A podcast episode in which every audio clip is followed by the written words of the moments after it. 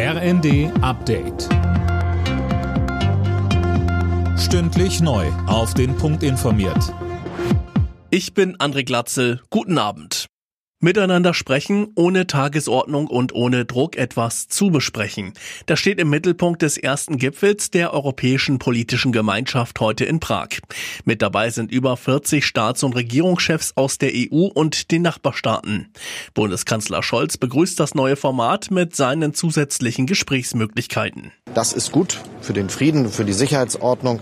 Das ist gut für die ökonomische Entwicklung und für die Prosperität.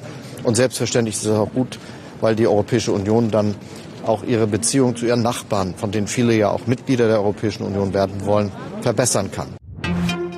Nach den ersten Untersuchungen der Lecks an den Nord Stream Pipelines hat sich der Verdacht der Sabotage erhärtet.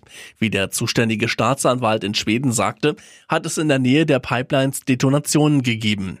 Jetzt wird Beweismaterial vom Tatort untersucht.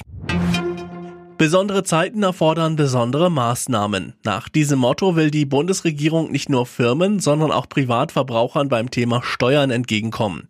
Das Bundesfinanzministerium hat jetzt einen Brief an die Finanzämter geschrieben.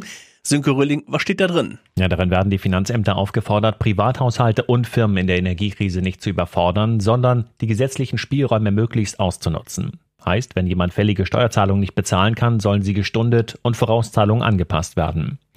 Angesichts der massiven wirtschaftlichen Folgen des Krieges in der Ukraine wird damit gerechnet, dass das bei vielen Menschen nötig sein wird, unter anderem wegen der stark gestiegenen Energiepreise. Verbraucherschützer haben das Wohnungsportal Immobilien Scout 24 abgemahnt. Hintergrund ist laut Süddeutscher Zeitung, dass das Portal seinen Kunden dringend empfiehlt, bei der Wohnungssuche gleich schon eine Schufa-Auskunft mit abzugeben. Das halten Datenschützer für rechtswidrig. Alle Nachrichten auf rnd.de